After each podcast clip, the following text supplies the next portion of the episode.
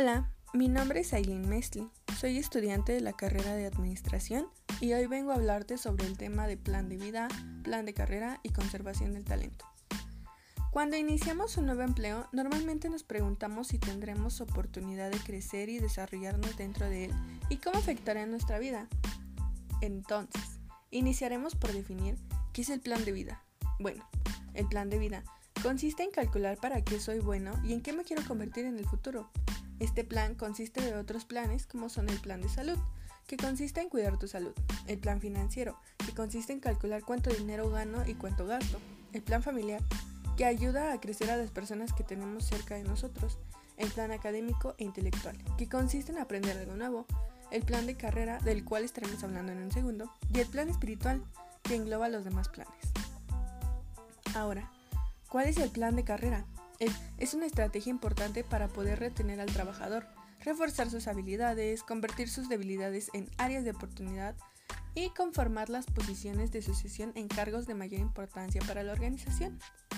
Mantener una relación entre el plan de vida y el plan de carrera es muy importante hoy en día, pero bueno, no siempre fue así.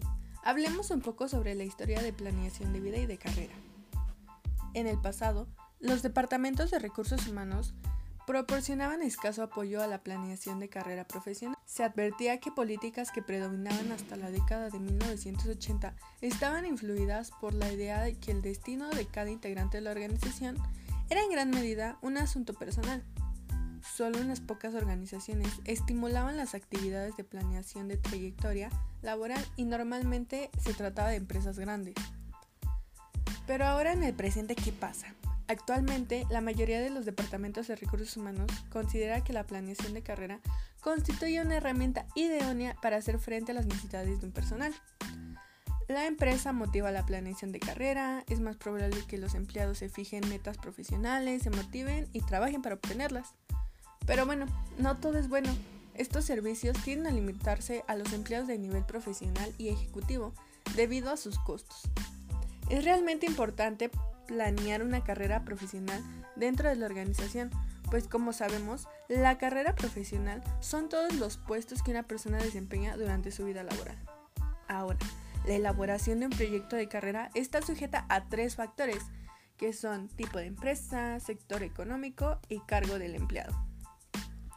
Un programa de crecimiento adecuado debe considerar las competencias técnicas de acuerdo con el cargo que se esté ocupando, así como la diferencia de los requisitos solicitados en la estructura jerárquica, las habilidades directivas requeridas para su desempeño presente y futuro, exigencias y necesidades de la empresa y los manesteres y aspiraciones del empleado.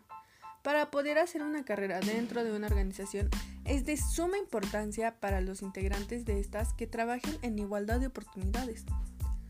Observemos que si el trabajador permanece en la organización durante un tiempo considerable, podemos intuir que se trata de un empleado laboralmente satisfecho, porque encuentra en la empresa la motivación necesaria para desarrollarse en todas sus áreas de vida. Y de esta manera, el trabajador siente mayor compromiso y ganas de retribuir con su trabajo el apoyo recibido de la organización. Por lo tanto, un trabajador que se desarrolla profesionalmente dentro de una organización es un trabajador motivado, por lo que es necesario que los trabajadores reciban entrenamiento técnico y capacitación de formación general y mantener una armonía con su plan de vida.